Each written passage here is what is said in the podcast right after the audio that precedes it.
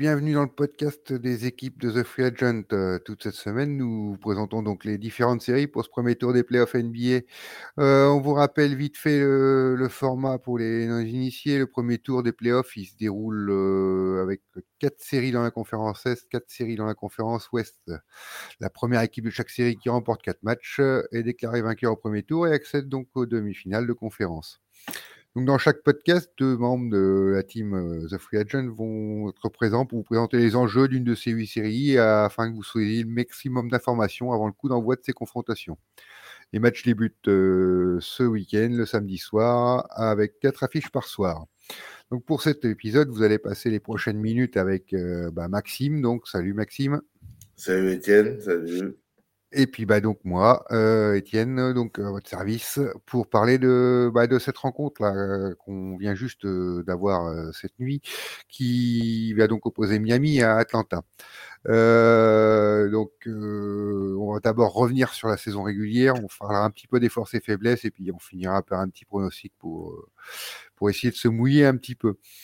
Euh, si on fait un retour un peu sur la saison régulière, euh, vas-y, euh, Max, parle-nous, commencer par Miami quand même, qui, a fini premier de bah, conférence. Miami, globalement, ils, sont ils sont montés en, en, comment dire, en, en puissance. En, puissance tout, tout, au, tout, au, long de la saison. Ils n'ont pas du tout usurpé leur titre de meilleure équipe de la conférence Est ça a été compliqué. ils n'ont que deux, deux matchs d'avance sur Boston, sur Milwaukee, sur Philadelphie. Ils sont accrochés. Ça a vraiment été un match à quatre qui a été passionnant. Ils ont des super joueurs, ça on en parlera peut-être par la suite. Mais euh, c'est vraiment. Euh, y a, ils ont le sixième homme de la ligue chez eux. Euh, Duncan. oui, c'est Duncan. Tyler Hero. Tyler Hero. Je confonds toujours les deux. Excusez, excusez-moi. Euh, donc euh, voilà, donc, ils ont vraiment ils, ont accumulé des, victoires. Et ça, a vraiment été une, une, vraiment une très très très belle série auquel on, a pu assister. Ouais, bah oui, Miami, euh, oui, qui a mérité largement sa place euh, de meilleure équipe à l'Est. Euh, oui, la lutte été serrée parce que parce que la densité est très forte en haut de tableau à l'Est. mais on a vu une équipe de Miami qui qui a su, malgré plusieurs absences, on a vu des absences tout au long de la saison. À chaque fois, le niveau ne baissait pas plus que ça. Ils gardaient un rythme, une vraie équipe, quoi. Et c'est ça qui était vraiment très intéressant chez eux. on va enchaîner pour parler un petit peu mmh. de Atlanta, qui a souffert. Je vais prendre le, lead sur le début, hein, Max, qui a souffert sur le début de saison beaucoup.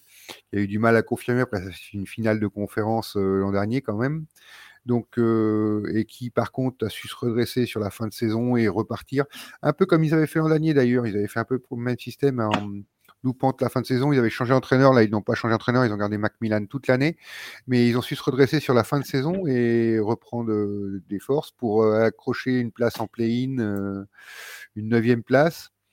Et on va parler de ce qui est arrivé un peu plus récemment encore, c'est le play-in, où ils ont tranquillement battu les Hornets qui n'ont pas voulu combattre apparemment. et puis, qui n'ont pas défense. et qui n'ont pas voulu, je sais pas, on va voir, c'est un autre débat, mais qui ont qui ont géré ça tranquillement et qui, bah, hier soir, se sont imposés contre Cleveland après une première mi-temps difficile où on a ils nous ont confirmé toutes les faiblesses que Atlanta pouvait avoir. Euh, ils nous ont montré bah, l'irrégularité qu'ils nous avaient montré toute la saison dans ce match. Et avec une très bonne deuxième mi-temps de Trey Young euh, principalement, où ils n'ont pas spécialement haussé le ton, mais juste Trey Young a haussé le ton. Voilà, le talent individuel a fait la différence. Euh, donc, qu'est-ce que tu en penses, Maxime? Ben, Écoute, pour moi, déjà c'est une équipe qui est qui est surtout très centré sur euh, sa star Trayon, comme tu as dit, qui a encore qui cette nuit a été décisif, décisif, excusez-moi. Euh, voilà. Après, il y a Clint Capella qui est son lieutenant à l'intérieur. Et puis, il y a des joueurs autour, des Kevin Hunter, des, des, des, des, des Hunter, je vais y arriver, euh, donc, euh, qui nous.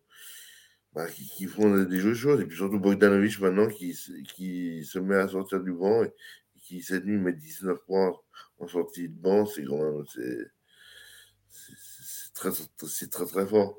je pense que oui, bah, je pense que dans les forces et faiblesses, on va y venir. Hein. Euh, Capella, euh, donc qui s'est tordu le genou et blessé cette nuit quand même, donc ça va être euh, une chose à mmh. suivre. aux dernières nouvelles, il doit passer une IRM ce samedi et on en saura un peu plus par la suite, mais qui pourrait être un gros manque pour pour la force des Hawks. Mais oui, tu parles des assets, mais c'est justement c'est eux qui sont trop irréguliers autour de Triangle qu'on sait il peut faire toujours ses 30-35 points. Et je pense que c'est le gros problème. Et ça nous amène sur les forces et faiblesses un peu de chaque équipe. c'est-à-dire que ouais, sur les Hawks, bah, il y a Triangle. Et puis après derrière, c'est très juste quand même pour défendre sur tous les postes. Euh, Hunter fait, démarre le match d'hier soir par un 0 sur 4 à 3 points sur des tirs ouverts en plus, donc ça montre une voilà, ils ont des choses possibles à faire et qui montrent une irrégularité qui, qui manque trop. John Collins qui a été blessé qui est blessé pour toute la fin de saison ne sera pas là. Et si en plus Capella est pas là, c'est ça manque beaucoup d'alternance dans le jeu d'Atlanta, quoi. C'est ça. Alors que, par contre, du côté de, du hit, euh, là, par contre, euh, là, il y a la résurrection Victor Oladipo en sortie de banc, Kailori qui confirme que, qui a eu du mal à confirmer cette, cette saison que c'était un autre transfert euh, qu'il fallait faire, mais qui là est vraiment est monté en puissance petit à petit. Bah, donc, donc je ne me trompe pas, bien, bien sûr Taylor Hero qui a qui, affiche les meilleures statistiques pour un joueur en sortie de banc euh, de la ligue. Euh, pour, juste pour donner un. C'est tout simplement le deuxième meilleur marqueur du, du hit.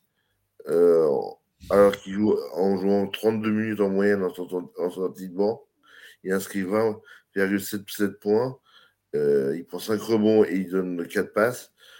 Bon, je suis sûr que c'est avec un joueur comme ça, derrière, on a Deba Madebayo, euh, Oladipo qui est sur la fin de la saison doucement, Max Truss et Kyle Martin, euh, ainsi que Gabe Vincent qui, sont d'excellents joueurs de complément et qui peuvent mettre entre 8-10 points chacun. Donc on a un, effectif euh, que Eric Spolstra peut vraiment peut jouer avec et je trouve que il a peu de faiblesse, si ce n'est peut-être, euh, je sais pas, des fois l'attitude d'un Jimmy Butler qui est, qui on sait peut, on va dire, euh, sortir d'un match euh, pour un moment. Ouais, enfin, je, je, pense que c'est quand même beaucoup moins le cas quand c'est des matchs de playoff qui comptent. Mmh. c'est des joueurs qui ont, qui ont de l'expérience, qu'on on sait qu'ils seront là. si on veut comparer l'expérience, là, elle est clairement du côté de Miami, qui a été jusqu'en finale NBA, euh, qui fait des beaux parcours, euh, Jimmy Butler qui a connu des parcours à l'extérieur, Kyle Lowry qui a été champion NBA avec Toronto. Euh, c'est incomparable à côté de la simple finale de conférence que les Hawks ont, ont connue. Donc, au niveau expérience, elle est largement du côté de Miami. en niveau régularité également, parce que Miami a quand même eu des absents toute l'année. Ils ont quand même réussi à se maintenir au sommet. Euh, bon, faut pas oublier que c'est un premier contre un. Bon, ils, seront huitième sur le tableau, les Atlanta, mais neuvième de conférence en fait. Donc, euh, si on finit pas neuvième sans avoir quelques lacunes, donc euh, c'est très déséquilibré et c'est normal dans ces affiches-là. Euh, mais voilà, donc tu parlais, tu citais tous les joueurs à côté. On peut les citer d'un côté et de l'autre, et on comprend tout de suite que entre la star, bah, Trey Young d'un côté, encore la star, on avait Jimmy Butler de l'autre, mais encore ça, ça, se partage tellement que le jeu est tellement partagé. Ça peut être Bama Bayo, c'est pareil. entre ces stars là et, les, les, joueurs qu'il y a autour, il n'y a pas photo.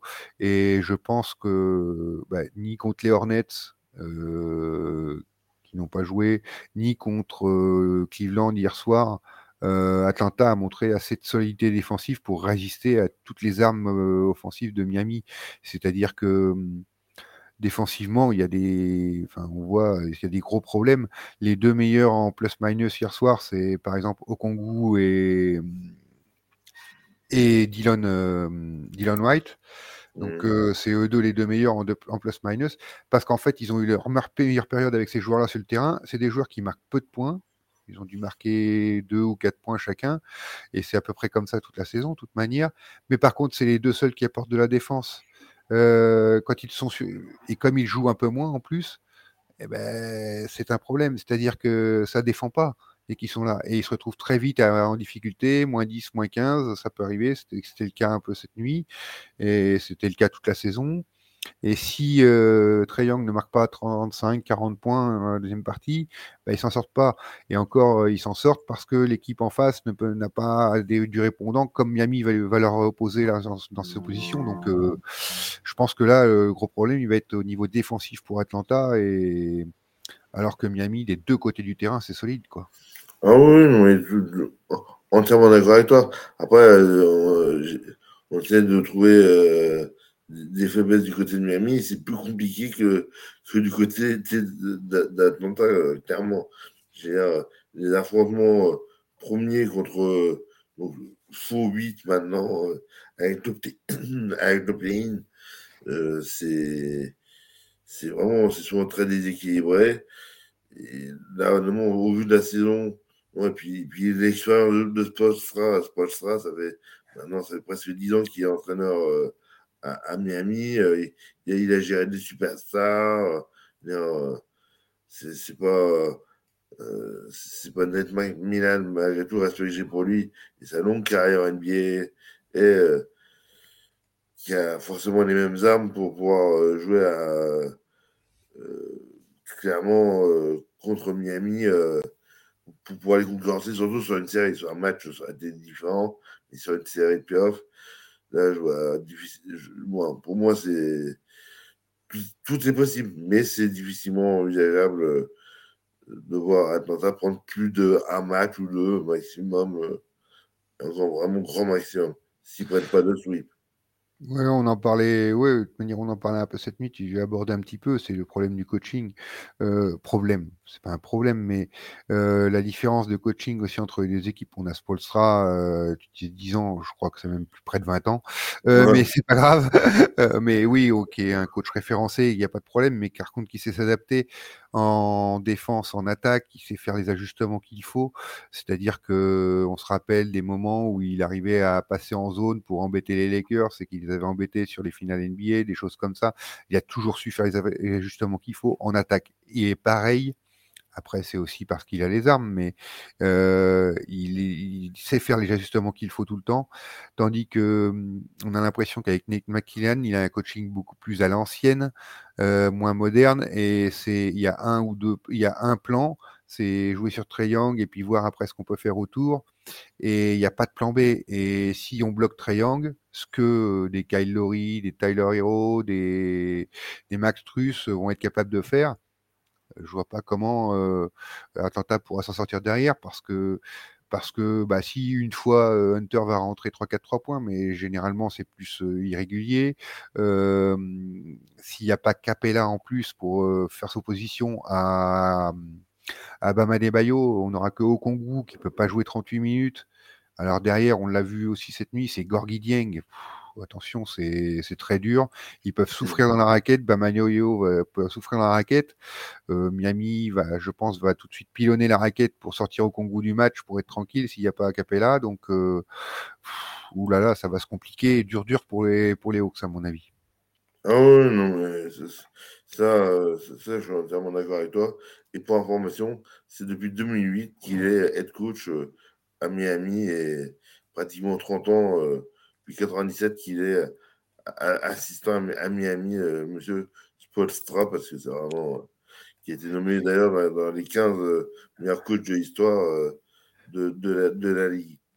Et c'est mérité. donc, oh, bah, en fait, on a fait un peu le tour, donc on va se permettre de terminer par notre petit pronostic. Donc, tu, tu, l'as abordé un tout petit peu tout à l'heure, Maxime, ton pronostic? Là, là, je pense que honnêtement, je vais dire 4 ans. 4 je pense que Atlanta est capable d'en prendre un. Euh, Parce que sur, le feu très young, voilà. Ouais, ben, moi, je pense même pas qu'ils en prendront un. Je pense que ce sera un 4-0. ils m'ont encore inquiété sur les, derniers matchs là, en playoff, là, en play-in. ils m'ont ils m'ont inquiété. vraiment, les problèmes défensifs sont trop grands. Et autant contre des équipes comme Cleveland, des équipes de ce niveau-là, tu peux remonter un déficit contre Miami, ils ne le remonteront pas. Donc je pense qu'ils auront trop de lacunes à chaque fois sur chaque match. Et, la blessure de Capella en plus, c'est beaucoup trop pour moi. Donc c'est ainsi qu'on va terminer notre preview de la série donc entre Atlanta et Miami, donc le premier de la conférence Est et le huitième donc. Et n'oubliez pas, bah, donc toute la semaine, euh, toutes les équipes de The Free Agent sont sur le pont pour vous aider à comprendre au mieux ces playoffs, euh, avec toutes les séries qui sont disponibles en podcast. Il en restera encore deux à sortir demain. Et puis pour tous ceux qui veulent encore en savoir plus, on détaille euh, encore plus profondément chaque série dans un article également. Donc vous avez l'article et le podcast pour bien être bien prêt à quelques heures du début des playoffs. Donc merci Maxime. Merci Étienne, merci à, merci à ceux qui nous ont écoutés. Et puis bonne journée et à très vite sur The Free Agent. Euh, au revoir. Au revoir.